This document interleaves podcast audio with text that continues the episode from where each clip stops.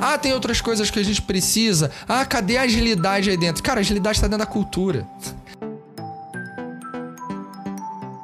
Fala galera, eu sou o Vitor Gonçalves e sejam bem-vindos a mais um episódio do Inovação Sem Romance. E na nossa temporada sobre inovação aberta, tenho o prazer da companhia do meu amigo Lucas. Seja bem-vindo, Lucas. Fala, Vitor. Boa noite. Boa noite, meus ouvintes. É noite para nós agora. Eu não sei que hora do dia você tá, mas é uma alegria estar aqui com o meu amigo Vitor e com você aí, que nos honra muito, né, Vitor, em ouvir essa temporada especial sobre inovação aberta. Boa, exatamente. A gente brinca do boa noite, que é, é o tempo que a gente tem para gravar, né, Lucas? É quando nos temos a permissão para esse momento. E seja dia, tarde, noite, madrugada para você, é sempre um prazer tê-lo conosco. E a gente, nós estamos de volta aqui nesse episódio eu e Lucas para não apenas é, concluir algumas expectativas que a gente quer passar sobre esta temporada, mas também trazer algumas reflexões sobre aquilo que já foi debatido nos episódios anteriores, né? O episódio de lançamento e o episódio que a gente gravou lá com o Wellington Borel. Então, se você não escutou, vai lá, episódio 26 e episódio 27, escuta os dois episódios e corre para cá, porque teoricamente o que a gente vai fazer aqui é abordar alguns spoilers, caso você não tenha escutado o 26 e 27, né?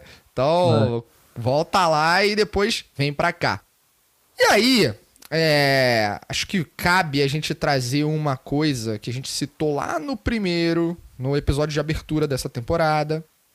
É, eu e Lucas conversando, uma das coisas iniciais foi. Porra, inovação aberta, né? Tem, é, é pare, tá parecendo aquele. O Globo Repórter. Né? Lembra do programa do Globo Repórter que o Chapelei chegava lá e falava assim: o que é, onde vive, o que come, né? Mais ou menos isso. Inovação aberta. Ah, mas cara, tá todo mundo falando, mas e aí?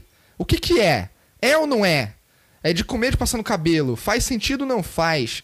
Quais são os níveis de maturidade das empresas e dos profissionais que se julgam especialistas quando falamos de inovação aberta?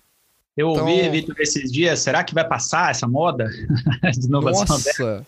falaram moda aí pra ti, cara. Tu ouviu isso aí? Nossa. Eu ouvi. É, mas, mas, aí que tá, né, Vitor? É tanta, tanta coisa que surge, né, nos nossos tempos aí de informação instantânea e tanta gente tentando criar novas frentes e novas nomenclaturas que até se entende, né? Principalmente empresário calejado que já está há tempo no mercado, ué, mais um tipo de inovação? Como assim? Então, acho que vale né, esse esclarecimento inicial e essa segunda parte de esclarecimento sobre o que se trata e o que, que a gente pretende, né, Vitor, nessas conversas aqui. Então, a gente vai, como a gente comentou, entrar a cada dois ou três ou quantos episódios for necessário, entrar eu e o Vitor para falar coisas que muitas vezes os nossos colegas não podem falar por questões institucionais, por questões que estão né, acontecendo ainda, ou ainda eles não têm uma uma clareza a respeito do que está acontecendo, mas eu e o Vitor vamos anotando aqui e em alguma das noites da semana a gente entra para tentar interpretar e para tentar trazer realmente insights valiosos e práticos, né, Vitor, para quem está tá praticando e está desbravando essa área de inovação aberta como a gente. É, cara, exato. E galera, é importante destacar que nesse cenário de mato alto, né, teremos aqui sempre convidados que tal como nós, estão desbravando. Né? Tem muita coisa dentro de, desse contexto desbravando, cortando mato alto. E naturalmente é. a gente vai buscar sempre é, pessoas com experiências distintas, mas não tenho dúvidas que todas elas, com a sua singularidade, vai trazer, vai dizer pra gente o seguinte: estou em processo, estou aprendendo. É, é, é esse o caminho, é isso que a gente tem percebido nas experiências que a gente tem vivido, né? E eu acho que vale, o Lucas, aquela frase que você gosta muito de falar do Gabriel Garcia Marques, né? Que eu, aliás, eu conheci o cara por tua, por sua culpa, né? Uma culpa é, positiva, vai.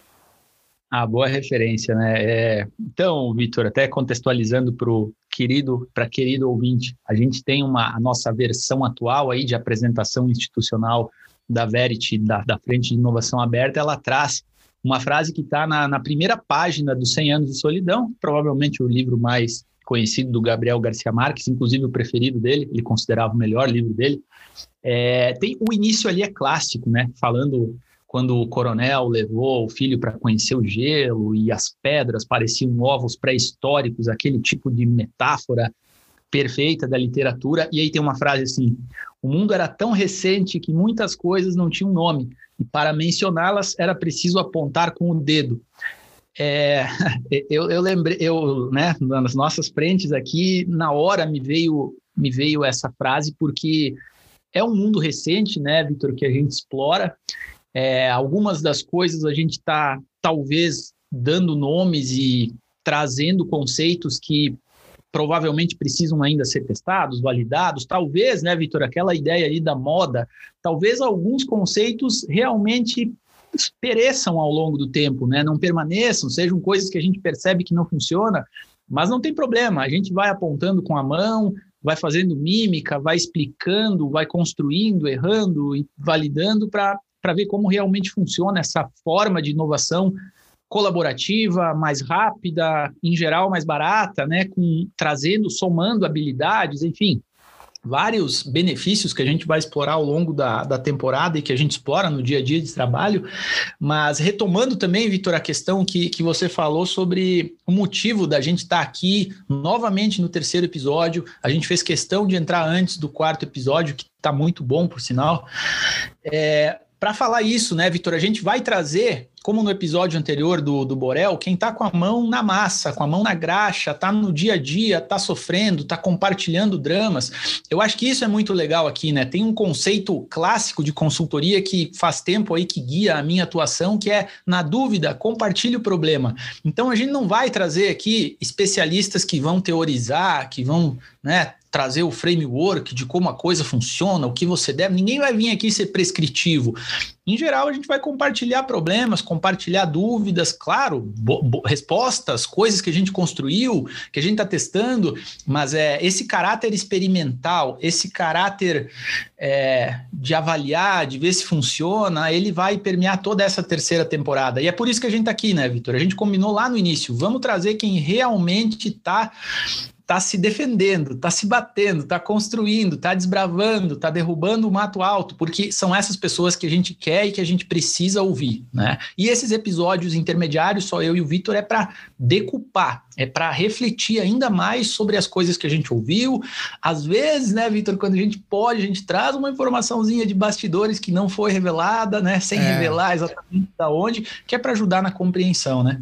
É, e essas reflexões nossas são reflexões que a gente teria em mesa de bar, né, cara? É, basicamente, é. quando a gente se encontra também, isso acontece, essas reflexões.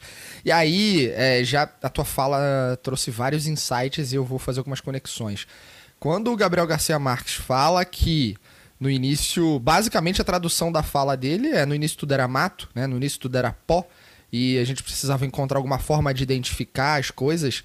Hoje a gente cria a palavra para tudo e a gente está num momento de que tem tanta coisa sendo né, brotando, surgindo e a gente pode cair no risco de ter as buzzwords, as palavrinhas da moda, como você falou aqui, né? Ah, é moda, isso vai para frente, não vai quando passa. Mas a questão toda é que moda ou não, a gente está vivendo um momento de mundo que requer experimentar. Né? As empresas que diante, dependendo do seu, do seu negócio, é, bancos, seguros, seguradoras, é, varejo, nossa, dá para a gente enumerar aqui dezenas né, de segmentos do mercado, mas que se elas adotarem uma postura plenamente é, baseada no baseada somente no eu sei o que vai acontecer no mercado, ou seja, ficar numa linha da arrogância de determinar o que vai acontecer sem se dar o espaço de experimentar, imagina que está construindo. É, é, eu faço uma, uma metáfora que é mais ou menos uma cultura orientada a um projeto de 100 metros rasos. Cara, essas organizações que precisam experimentar quando adotam uma postura de correr 100 metros rasos, acha que é início, meio e fim acabou. Chegou lá. Quando não, no fim do dia, você precisa ter um processo cíclico experimental para descobrir qual é a sua nova proposta de valor, qual é a, a, sua forma de incrementar valor, qual é a sua forma de disruptar ou apresentar novas formas de gerar valor né, para o teu cliente lá na ponta. Então esse modelo contínuo não é 100 metros rasos. é um long run. Você vai correr, vai correr, vai correr e vai correr. Você vai ter checkpoints, né? Checkpoints no meio do caminho. Você vai se reabastecer, você vai botar água em cima da cabeça. Mas isso no fim do dia traduzindo para uma organização é: eu preciso experimentar em ciclos curtos de feedback, absorver essa relação do que o mercado tem dito para mim, né? Ah, tu tá me mostrando aqui o livro do Jogo Infinito do Simon Sinek, né? Maravilhoso, aliás. É. Quando você vê que esse modelo de trabalho incremental ou contínuo, com checkpoints, que eventualmente você vai disruptar um pouco mais, cara, isso é uma coisa tão estratégica que está tão acima da metodologia. A metodologia viabiliza, mas a estratégia é que vai dizer com números se você está num caminho de fato apropriado ou não, se o investimento vale a pena ou não. Porque, embora a inovação aberta seja, eu vejo como um acelerador do game de muitas empresas, ao invés de eu meter a mão na massa, eu trago o ecossistema que já fez algo ou já tem alguma coisa que eu possa aproveitar, é, tem um custo. É mais barato? Provável, mas tem um custo. E o custo não é o custo financeiro somente, é o custo emocional. É o custo financeiro, emocional, é o custo do risco. Ninguém quer entrar num jogo, mesmo que seja pavimentado de incerteza, para virar e falar, ah, errei. Cara, o cara não quer errar. As pessoas não querem errar. E aí Ou perdi, exige... né? Perdi, Ou perdi nesse jogo. é, pois é. A gente tá usando o termo de jogo, né? E o livro do Simon, é. né? O jogo infinito. Cara, jogo esse papo de entrar no jogo para competir não existe no mundo empresarial. Você entra para ganhar, a empresa existe para dar dinheiro. Ah, mas isso é pensamento do século XX. Legal, então espera a tua empresa não dar dinheiro para ver se você vai receber alguma coisa no fim do mês ou no início dele. É uma coisa meio lógica. No fim do dia, meio não, totalmente lógica. Naturalmente, naturalmente as empresas têm agora uma missão de, além do dar lucro, é produzir valor, encantar o cliente, a partir de é, estratégias que o coloquem no centro, transformação digital e metodologias e abordagens que considerem nesse processo a aceleração do teu jogo, né? E aí é. vem a grande... Eu fiz todo esse discurso para trazer a provocação central que é o desafio de envolver outras pessoas dentro de uma organização para que você efetivamente tenha um caminho é, de inovação aberta sendo pavimentado. Porque você não, não. Eu, pelo menos, não acredito que a inovação seja uma área. Se você traz a inovação como uma área para dentro de uma empresa, você mata a inovação ali mesmo, porque você separa o clubinho dos inovadores e as pessoas que estão de fora. Se você quer inovação aberta, você precisa começar a trabalhar a inovação no ecossistema dentro da tua casa. Precisa ter a colaboração, e você falou isso, Lucas, né? Um modelo colaborativo de inovação. Então o desafio, e o Borel falou um pouco disso, é o desafio de sensibilizar todas as áreas. É uma hipótese de negócio, quem é o dono? Para trazer aquela hipótese e ajudar a validar? É, é, o gerente de inovação? É o, o diretor de inovação, ou seja lá quem for? Não, não é. A inovação é um veículo. É, é um veículo cultural que também transporta dentro de si metodologia, mas precisa de pessoas. E essas pessoas não estão na área de inovação. E aí? Como é que a gente lida com isso? É.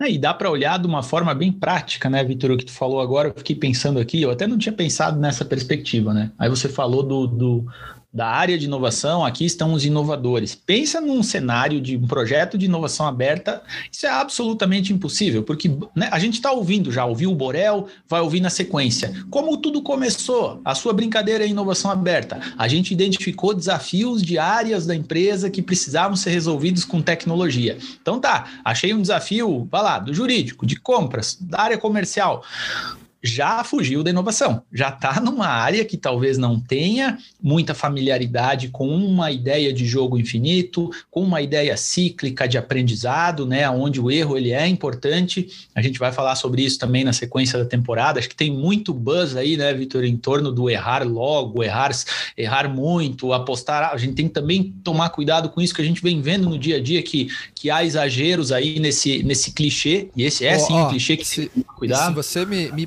permite aqui, cara, vale a pena não perder o ponto pra gente falar o seguinte: no livro Lean Startup do Eric Rice, muitos chamam de Eric Rice, enfim, chamem como vocês quiserem, ele não fala que é, errar é maneiro, errar é legal. Não é isso que ele fala. Ele fala que é importante você aprender sobre o seu mercado.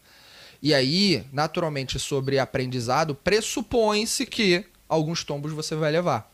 Então, quais são as metodologias que te aceleram, inclusive no processo de aprendizado, para que você, caso erre, erre mais rápido, mas o mais importante, mais barato, né? Que esse é o jogo. Né? Te, te é. E gerando aprendizado, né? O erro, esse erro ele é, ele é necessário nesse ciclo que você comentou para cara, é, o erro ele, ele mostra que essa porta não é a porta que eu quero seguir. Vou para, enfim, né? A gente entra ainda nesse tema, mas é, eu acho, acho, achei legal aí essa, essa, esse parênteses que tu fez para esclarecer. É, e aí só concluído, Vitor, a tua reflexão, ainda colocando mais alguns tijolos aí nessa nessa tentativa de construir aqui algum algum esclarecimento a respeito do tema, dois tijolos talvez. O primeiro do jogo infinito. Qual é o conceito central do cara aqui que é a tua referência, né? Por isso que eu mostrei o livro aqui na, na câmera. Oh. Na hora que você falou, eu lembrei. É, cara, num jogo infinito, tu não pode sair do jogo. E aí dá até para voltar pro erro, né? Eu posso errar? Cara, é, tinha uma, uma frase famosa do Mark Zuckerberg que ele falava: no Facebook a gente tolera erro, só que a gente, a gente, a gente incentiva até certos tipos de erro. Só que eles tiveram que criar uma regra: erra, mas não mexe com a infraestrutura. Porque teve gente que errou mexendo com a infraestrutura e caiu tudo do ar e deu problema. Então, em questões de infraestrutura, não, a gente não pode errar. Mas outras coisas a gente até entende, né? Então, é, talvez faça parte da estratégia a gente definir o que, que significa errar? Vamos criar uma, uma definição semântica aqui para o que, que é isso, sabendo que nós estamos num jogo infinito, que significa o quê? Não vai chegar num momento em que ele acabou, quem ganhou, ganhou, quem perdeu, perdeu. Ele vai continuar no que vem, ele vai ser cíclico, ele vai aumentar, ele vai diminuir. A gente vai mudar as regras, mas o jogo continua. O que, que é importante? Não cair fora do jogo. Não dá, como o Vitor falou, não dá para quebrar, não dá para acabar a grana e eu não poder mais brincar, não poder mais jogar. Então esse conceito central ele é fundamental para a gente entender inovação aberta, né? E, e, tem outra, tem uma coisa que você falou me trouxe um insight. É, cara, tem mercados que você é, falar a palavra errar pode custar o negócio de maneira integral. Eu vou dar um exemplo. Na, na semana passada, aqui, ao dia da nossa gravação, eu fiz uma palestra num cliente nosso, né, da Verit, e eu comentei sobre uma. Foi um assunto relacionado a futurismo e tal, né? Eu faço parte lá da Federação Mundial dos Estudos do Futuro. E alguns dos temas discutidos falam sobre saúde. E lá, nesse fórum que eu, que eu tava conversando com a galera, eu comentei sobre cirurgias intercontinentais. É muito legal quando a gente pensa. Eu vou fazer um parênteses total para a inovação tecnológica. É muito legal pensar que tem, por exemplo, um médico em Singapura operando, mexendo em um robô e através da internet tudo aquilo, né, todo aquele poder computacional que está sendo dirigido por aquele médico em Singapura está sendo é, viabilizado pela internet mais rápida do planeta a cirurgia em, sei lá, outro continente como nos Estados Unidos.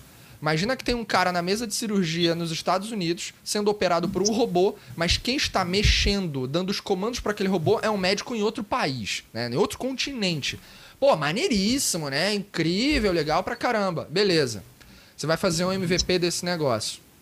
E aí, o MVP pressupõe que pode existir aprendizado nele, né? Aliás, deve, o MVP é para você aprender sobre o teu mercado. Aí você vai criar um MVP desse robô e com paciente real, porque MVP é mar aberto, amigo. É gerar conversão, é gerar resultado, é gerar aprendizado, né? Legal. Tu vai fazer um MVP de um negócio desse? E aí?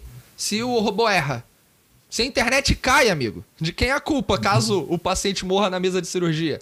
Então tu vê que tem, tem muito romance quando fala desse papo de errar, de experimentar, né? Pô, tem mercados, amigo, um amigo nosso que trabalha numa empresa que se ele errar alguma coisa, ele, ele pode explodir tudo, literalmente. Então tu fala assim, cara, como, né?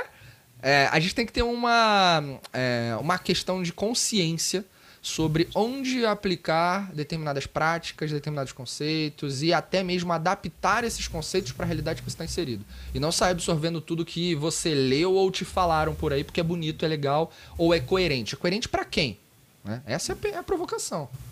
É, eu, eu acho, eu gostei do exemplo, Vitor. Eu acho que essa definição de erro Tu vê, essa é a segunda coisa que eu não tinha pensado nessa perspectiva. Definir o que, que é erro é fundamental para quando a gente quiser falar sobre é, vamos errar logo, vamos errar rápido, né? Essa definição de erro. Eu estava tendo esse debate com a minha orientadora no doutorado aqui. Estratégia. O que é estratégia para o Vitor? O que é estratégia para mim? É, é, bem diferente, Vitor, do que é estratégia no meu núcleo de pesquisa, que é uma abordagem da estratégia como prática, que vê estratégia num sentido muito mais amplo. E eu entrei no doutorado sem fazer essa definição, esse acordo semântico, certo? Com, a, com, com o meu grupo. E aí eu estava falando sobre estratégia, e o meu grupo estava falando sobre estratégia, a gente estava falando sobre coisas diferentes. Então, isso acontece muito no contexto, principalmente em contextos como o de inovação aberta, onde, como a gente viu, a gente ainda aponta para algumas coisas, porque não existem termos, certo? Então, é fundamental essa questão da semântica. E o segundo tijolinho que eu prometi, eu acho que a questão do aberta, inovação aberta, já falei também na minha linha de pesquisa que é estratégia aberta, que tem relação com a inovação aberta, é, eu acho, Vitor, que é um fenômeno, é, eu acho, não tenho certeza, mas eu acho que é um fenômeno sem retorno. Por quê? Por um motivo, por causa da tecnologia. Então imagina o seguinte, vou puxar de novo a como, ah, como analogia. Eu concordo, 100%. Né? Olha uma analogia, Vitor. Estratégia aberta Vou falar aqui de uma forma bem simples o, o, conceito que eu já, já comentei antes, mas basicamente é você fazer estratégia inserindo stakeholders, é, né, trazendo pessoas para definir a estratégia da tua empresa. Bem parecido com, com, a, com o lance da inovação aberta, né, onde você abre as portas, derruba paredes para você construir de uma forma coletiva, pegando capacidades que você não tem, tecnologias que você não tem.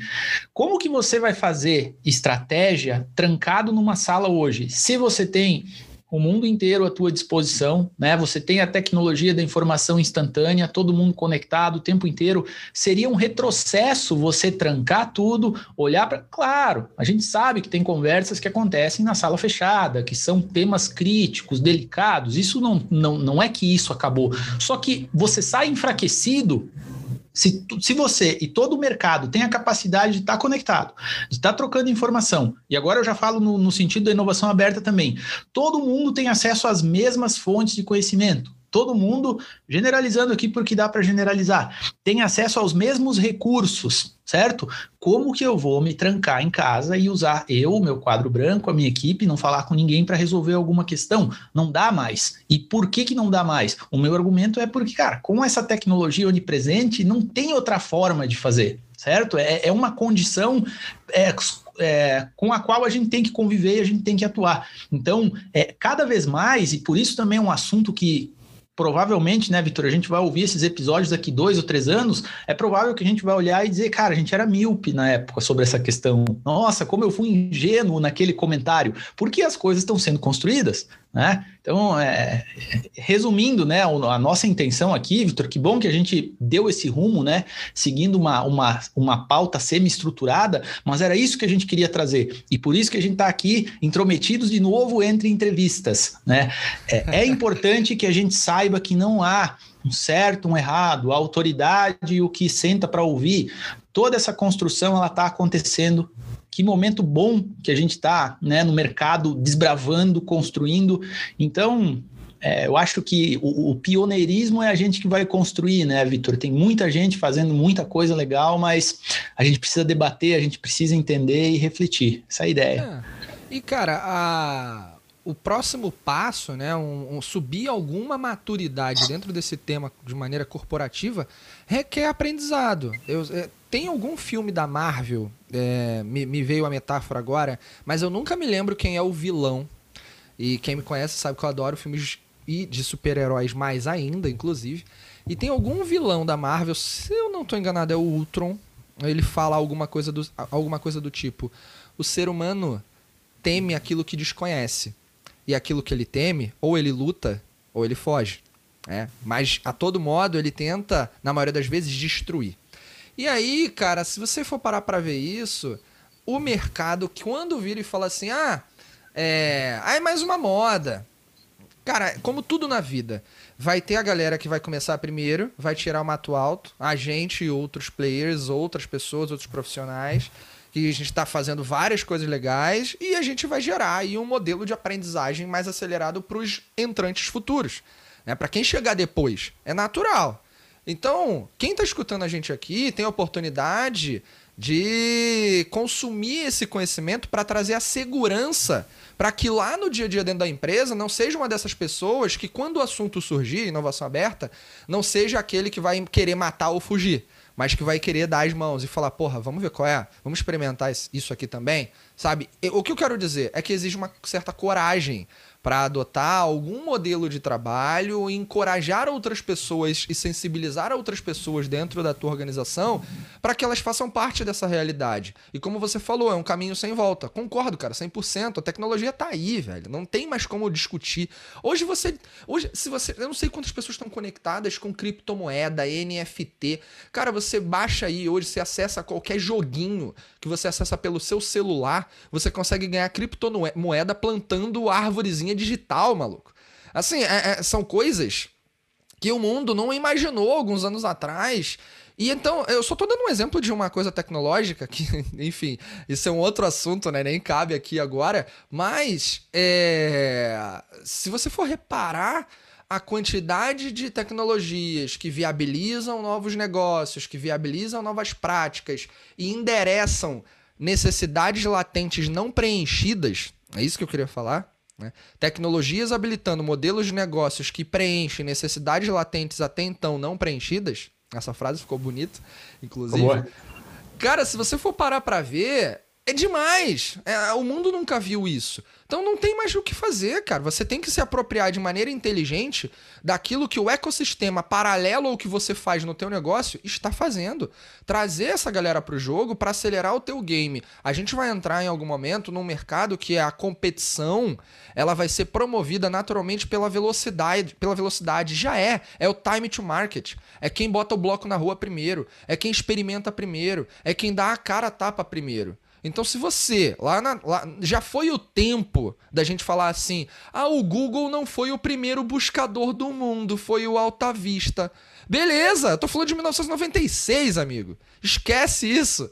Vamos falar agora de 2021, 22, 23, é outra realidade, é outro mundo. A tecnologia tá aqui e ponto. E se você tá escutando a gente é porque a tecnologia permite. Então, a gente tem que se apropriar de maneira inteligente dessa realidade. E aí, como? Vou tentar vincular isso com aquele ponto que é como sensibilizar as outras pessoas, como ser esse corajoso, como trazer isso para mesa. Pô, tem alguns passos básicos, né? Eu vou dar um exemplo de uma coisa de graça, de graça. Você faz algumas coisas de graça, literalmente. Esse episódio tá saindo uma semana, tá indo ao ar uma semana após o Web Summit ter acontecido em Lisboa. É um dos maiores eventos de tecnologia e inovação do mundo, considerado ali do núcleo europeu, certamente o maior.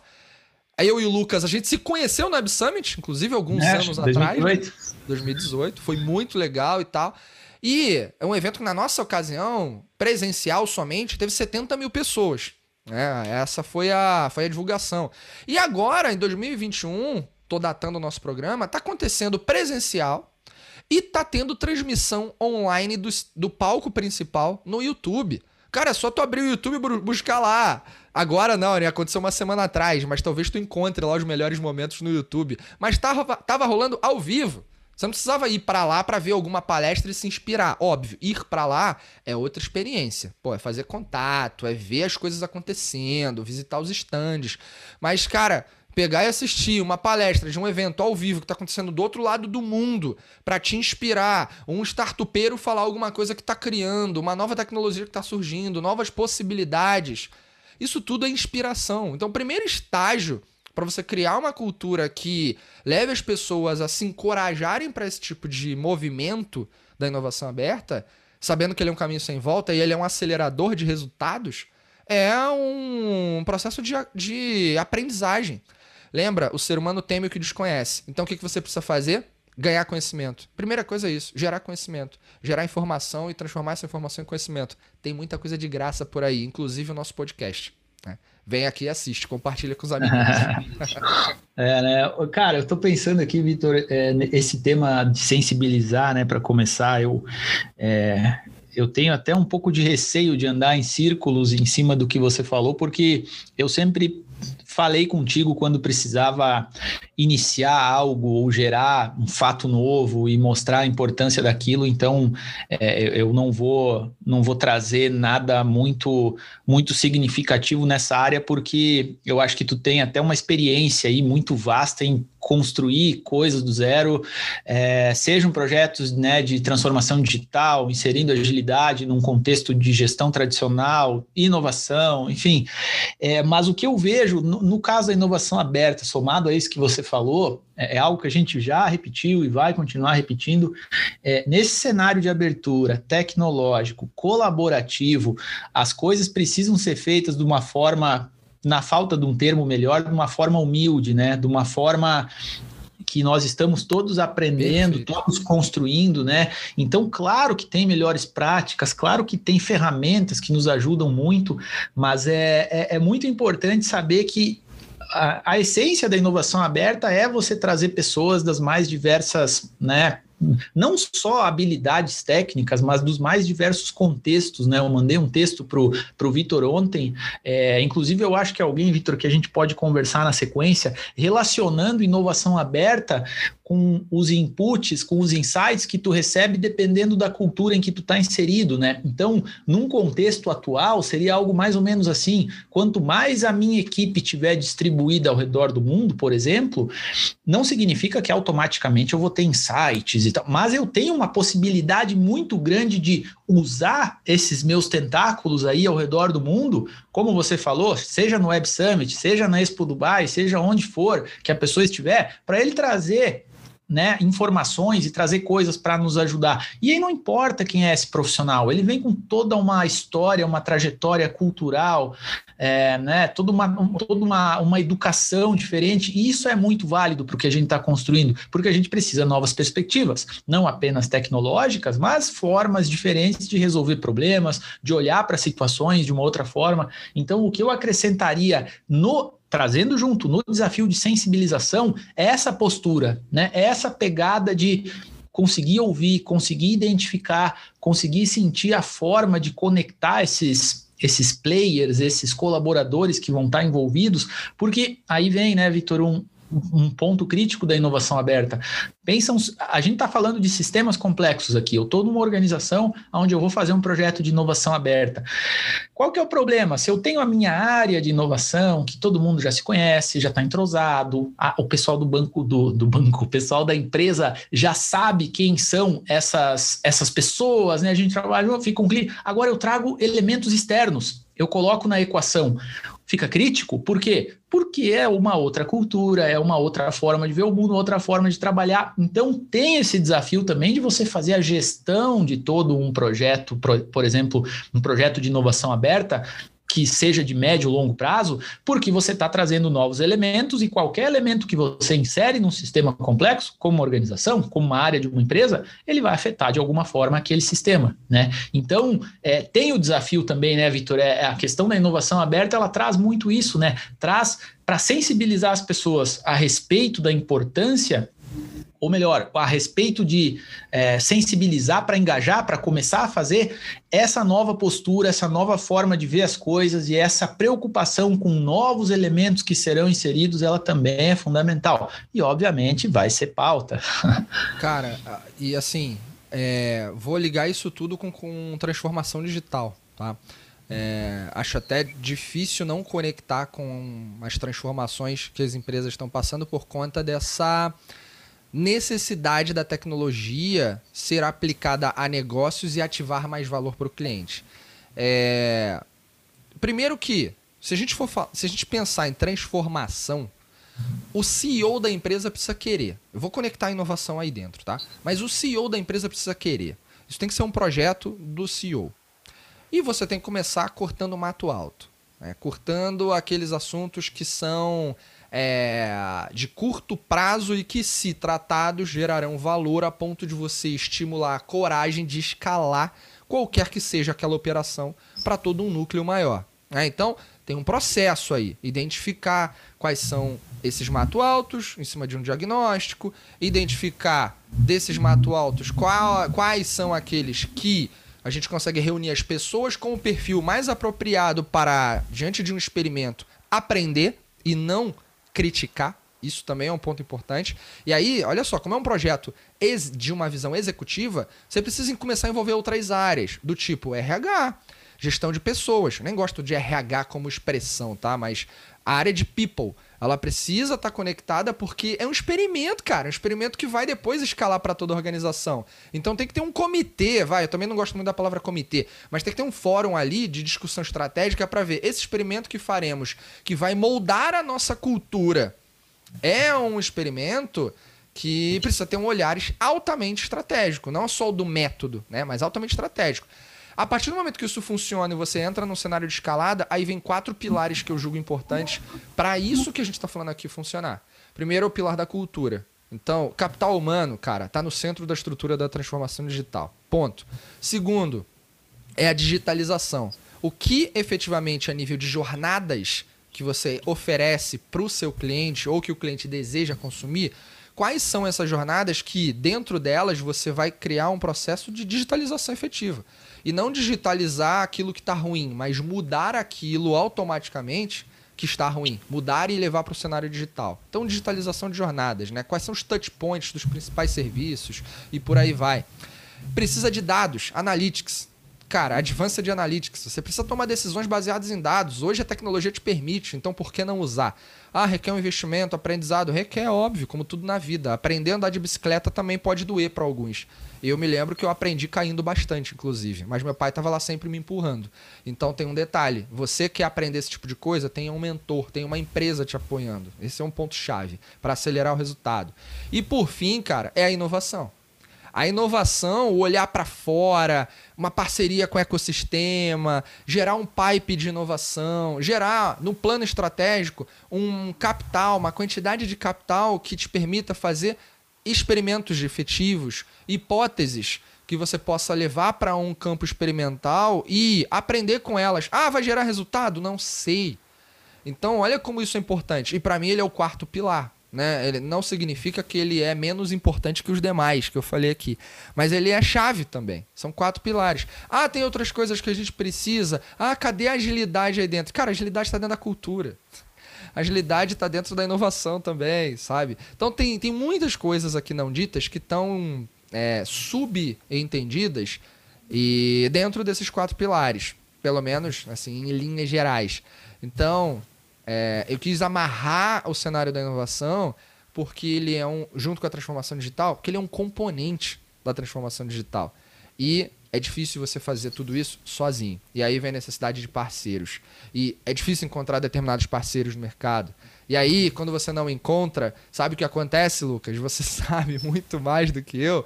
As empresas ficam fazendo apresentaçãozinha, demo day, ficam só fazendo chuvinha, pingando em evento de um lado para o outro, mas não gera absolutamente nada com o passar dos tempos.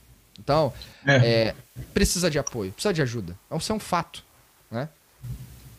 É, é não, Vitor, eu acho que tu, tu amarrou muito bem aí essa, essa questão da, da sensibilização, que é, é, é, é um tema central aí que a gente escolheu para esse episódio intermediário.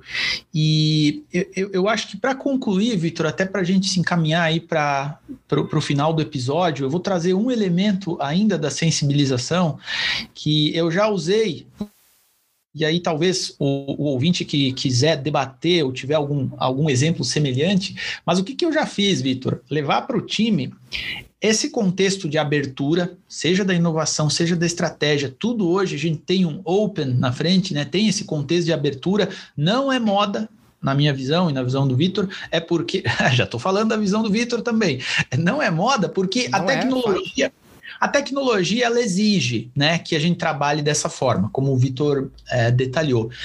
É, então, eu acho bem interessante levar para a equipe, para o time, para a empresa que você cria, quiser criar o teu projeto de inovação e de inovação aberta, é, esse movimento, essa tendência, é, é mostrar dados de que o mercado está se abrindo, as empresas estão se abrindo para tecnologias emergentes. É, e aí vem a, vem a parte legal, né, Vitor? Como nós pensamos muito também na nossa carreira, na nossa posição, o quanto isso vai me ajudar, não vai me ajudar a fazer parte de um projeto desses. Isso também é pauta de episódios posteriores. O quanto o indivíduo pode ajudar e pode travar né, um projeto de inovação aberta. É, eu gosto de trazer essa visão do todo. Olha, um profissional do futuro, e quando eu falo futuro, é daqui um, dois, três anos, seja na empresa atual, seja nos teus empreendimentos, seja num, outra, num outro negócio, numa outra carreira, o que for, é interessante que esse profissional saiba conduzir projetos que a abertura está inserida. Então, por exemplo, eu sou da área jurídica e eu já participei de um processo de inovação aberta, onde eu cuidei da questão contratual, olhei para a área de compras, como aconteceu, vamos olhar peculiaridades. Eu já sou um profissional que tem o meu passe valorizado, porque aonde você for, quem não fez vai querer fazer projetos de inovação aberta, por exemplo, né? Então, eu gosto de trazer também essa questão pessoal no seguinte sentido: eu acho que é bem importante você ver como funciona essa questão de inovação aberta, porque você vai ouvir falar muito nisso ainda e vai precisar fazer. Então, também, né, Vitor, para sensibilizar e para trazer junto num projeto, é legal mostrar o contexto, né? É algo que está acontecendo. Claro que você não fala de uma forma prescritiva, né, de uma forma autoritária, você tem que fazer, mas basta mostrar os dados, os benefícios, cases, os resultados, que você já empolga o time. Ou tô errado? Não, é exatamente isso, cara. O ser humano se motiva porra, através de. É, tem algum, algumas questões que motivam, né? Mas dentre elas a relação de causa e consequência. Então, quando você olha para consequência, você está olhando para número, está olhando para resultado. Não tem jeito. Isso é um ponto importante. Pega teu exame de sangue, abre o teu exame de sangue, e aí o teu médico fala, porra, você tá com uma condição é, de imunidade de um atleta de altitude. Eu tô falando isso porque isso aconteceu comigo, tá, Lucas? Há um tempo atrás. Eu virei e falei, pô, quase dei um mortal triplo carpado na parada, né? De felicidade. Óbvio, é resultado, amigo. Tem um processo para chegar lá, né? Mas o resultado motiva. Então, a gente precisa ter essa orientação muito clara. Não existe inovação sem resultado. Isso é um fato. Embora é, seja um processo. Um processo que depende de aprendizagem, e a aprendizagem está ligada à cultura, e a cultura está ligada a uma estratégia de onde você quer chegar. É, é isso, subindo aí dentro de, de degrau, de, considerando alguns degraus até um ponto estratégico, é isso. E cara, a gente vai ter muita coisa para falar, a gente vai falar aqui sobre a visão de investimento em inovação aberta. Quanto custa esse negócio? Ah, tem muita coisa para a gente falar aqui, uhum. né?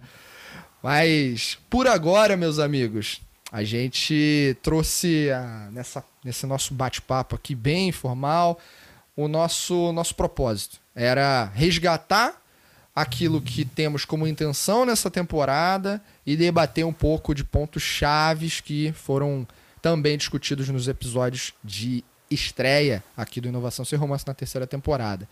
Então, Lucas, quero te agradecer por mais esse bate-papo sensacional e dizer que o próximo episódio vai bombar, hein, cara? É, eu também acho. É, concluído aqui, Vitor, prazer mais uma vez aí gravar aquilo que a gente já fala, né? Como você falou, é, é, é conteúdo de conversas informais que a gente ligou dois microfones bons aqui para o nosso ouvinte participar e a gente também pede essa interação, que ela é muito importante, né? Esse episódio, Vitor, ele nasceu da interação, né? A gente ouviu algumas questões e achou por bem se reunir para falar um pouco mais sobre alguns temas. E como o ouvinte percebeu, trazendo de novo esse acordo semântico sobre inovação aberta e sobre como fazer, e especialmente o foco no início do processo, né, da sensibilização, do mato alto. Então, era a nossa intenção de hoje. O Vitor já trouxe um ponto que fica como teaser para o próximo, que é essa questão da, das primeiras conexões, dos meus primeiros demodês, as primeiras conversas com startups. Eu ando ouvindo, Vitor, assim como você, muita gente extremamente preocupada como o grande desafio de encontrar startups e conectar. Eu acho que o grande desafio vem logo depois depois, quando esse sistema complexo fica ainda mais complexo, com mais pessoas e prioridades e prazos, e ter que mostrar um resultado. E, é, enfim, é, é, é, um desafio, mas tem desafio, desafios maiores na nossa perspectiva que vão vir ao longo do, do processo de inovação aberta. E a gente vai falar sobre eles. Mas por hoje é isso, né, Vitor? Em breve a gente retorna aí e, e, seguindo essa trilha aí do que, que acontece num projeto de inovação aberta, trazendo insights de colegas de mercado que estão com a mão na graxa, com a mão na massa e trazendo as nossas reflexões de bastidores para é, refletir, fix, fixar ainda mais o conteúdo de uma forma prática, né? De uma forma que possa ser aplicada por quem está nos acompanhando. É isso, né, Vitor? Boa, é isso. Então, galera, se esse episódio fez sentido para vocês, a missão é clara. Compartilha. Pega o link desse episódio, onde quer que você tenha escutado, no Spotify ou qualquer outra plataforma. Manda pros amigos, manda pros inimigos. Brincadeira, você não tem inimigo, eu sei disso, mas manda para duas pessoas, Deus e o mundo. Tem um amigo meu que fala isso, Lucas. Conheço, o cara conhece muita gente, conhece duas pessoas, Deus e o mundo. então, galera, sigam essa, esse compartilhamento e escutem, participem dos nossos próximos episódios. Muita coisa legal vai rolar e muitas surpresas também virão. Então, a gente se despede aqui e nos vemos no próximo episódio. Tchau!